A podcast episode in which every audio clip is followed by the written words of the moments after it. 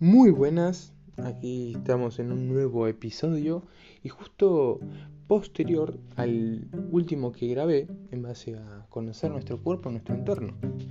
Y escuché varias veces, obviamente, antes de publicarlo el, audio, dije lo voy a publicar más allá de que yo tenga mis defectos en base en el habla o en la forma de expresarme.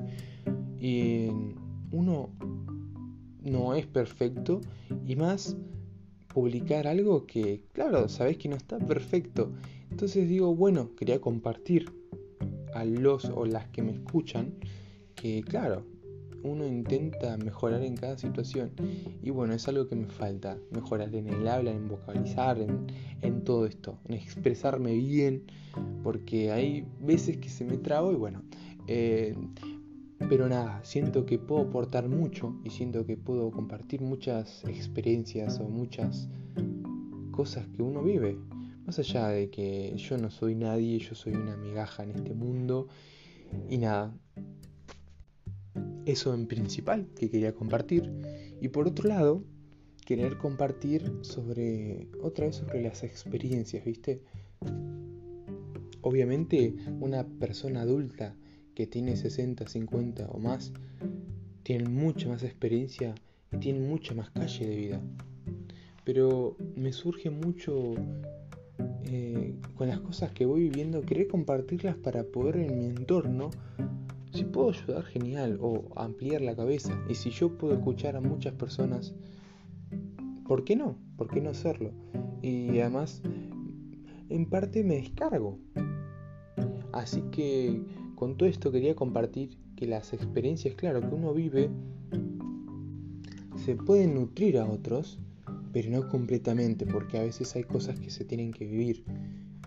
Cuando yo nunca tuve novia, tuve mi primer novia y tuve la experiencia del rompimiento, que yo ya sabía, voy a sufrir todas estas cosas, una cosa es ya saberlo y otra cosa es experimentarlo, ¿no?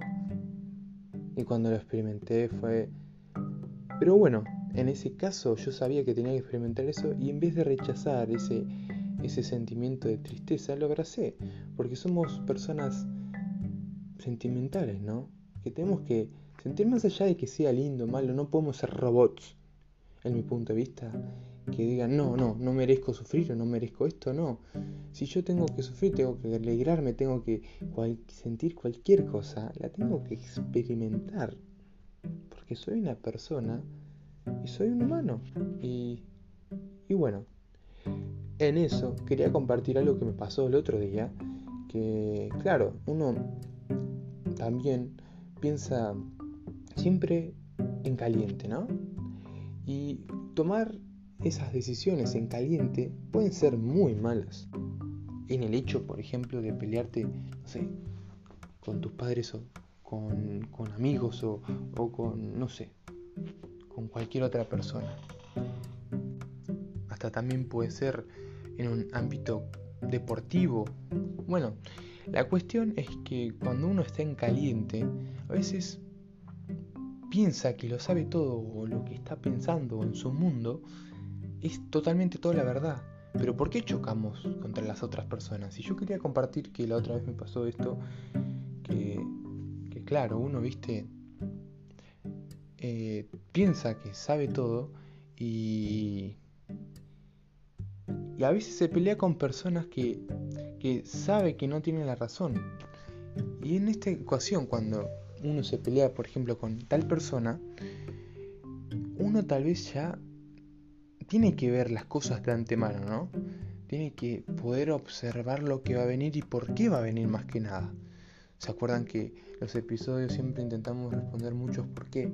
¿Y por qué la otra persona se enoja y por qué yo me enojo? Responder ese, esa pregunta muy, pero muy importante.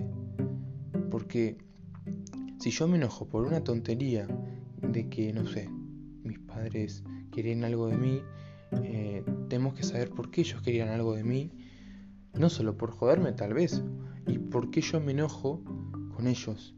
Entonces, si tiene justificación, no que sea una objetivación va a ser una decisión subjetiva mía, sino que tenga un apoyo de racionalidad ese, eso que yo respondo, ¿no?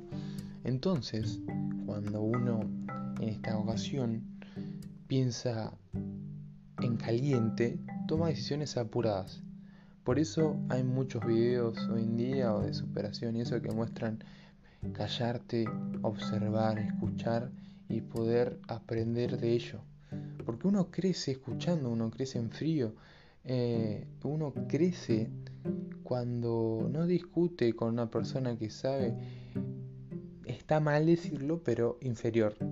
Eh, en un sentido porque uno se controla mucho mejor, a ese inferior me refiero. No estamos hablando de que una persona es mejor que otra. O si quieren verlo de tal manera, si una persona solo busca pelea y la otra sabe controlarse y no buscar pelea, tal vez, obviamente, podemos hablar de una superioridad psicológica, obviamente. Pero en este caso, pensar en caliente a veces no ayuda. Más si nos, como me gusta decir, chipeamos, se nos va la chispa, se, nos descontrolamos. Lo cual lo que realizaba últimamente yo es, si yo me peleo por algo, porque pienso que a veces las peleas ayudan a mejorar un ambiente, porque la otra persona está tan inmersa en sus puntos de vista que vos tenés que generar un clic en sus puntos de vista para que te pueda escuchar. Hoy en día yo intento tener empatía en cada persona y, y esas personas deben estar en su mundo. Pero cuando se le meten en las libertades o en los puntos de vista de uno, uno se tiene que defender. No pueden dejar que lo pasen por encima como si fuera. El caso de la serie de Tommy Shelby es impresionante.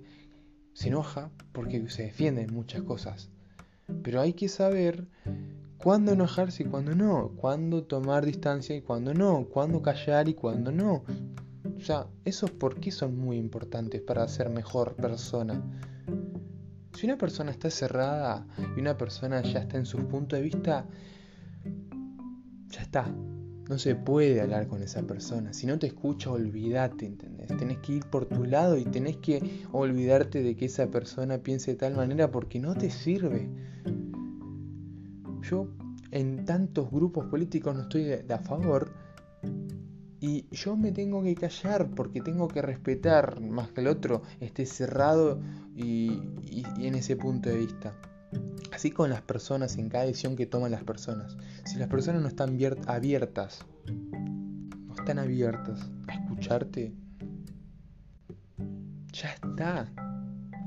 Como dije en el anterior episodio, tu cilindro, tu cuerpo, tu cabeza, centrate en vos, en dónde estás vos y sentite feliz de cómo pensás vos. Porque si vos pensás que es verdadero, obviamente eso uno tiene que tener conciencia de que realmente poder recuestionarse lo que uno piensa, porque uno nunca sabe si se está confundiendo. Entonces, permitir a la otra persona también hable, por eso escuchar.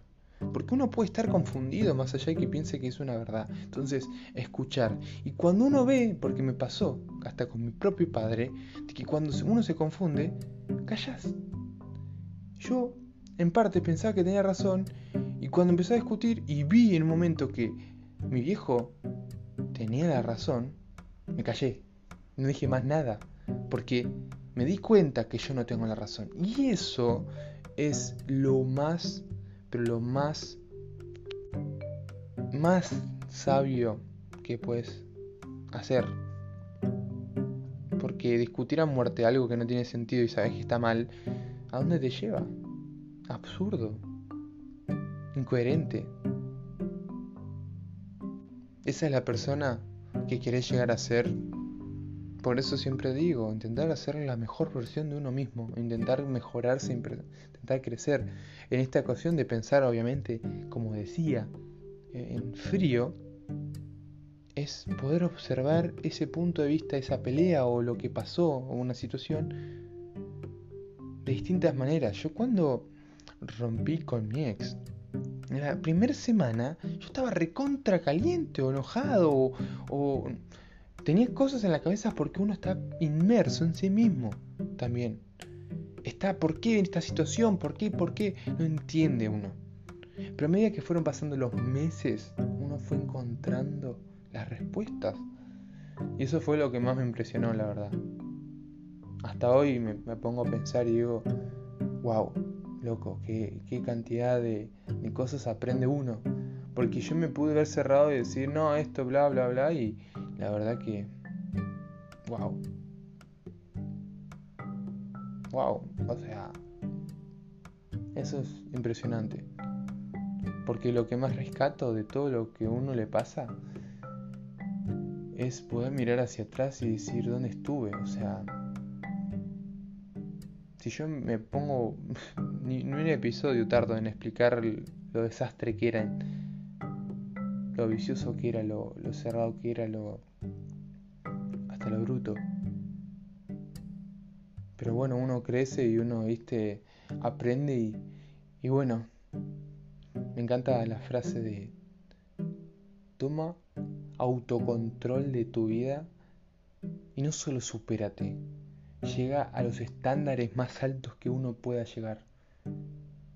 Le da sentido a su vida, o sea, más allá de que uno pueda tontear y todo eso, no sé,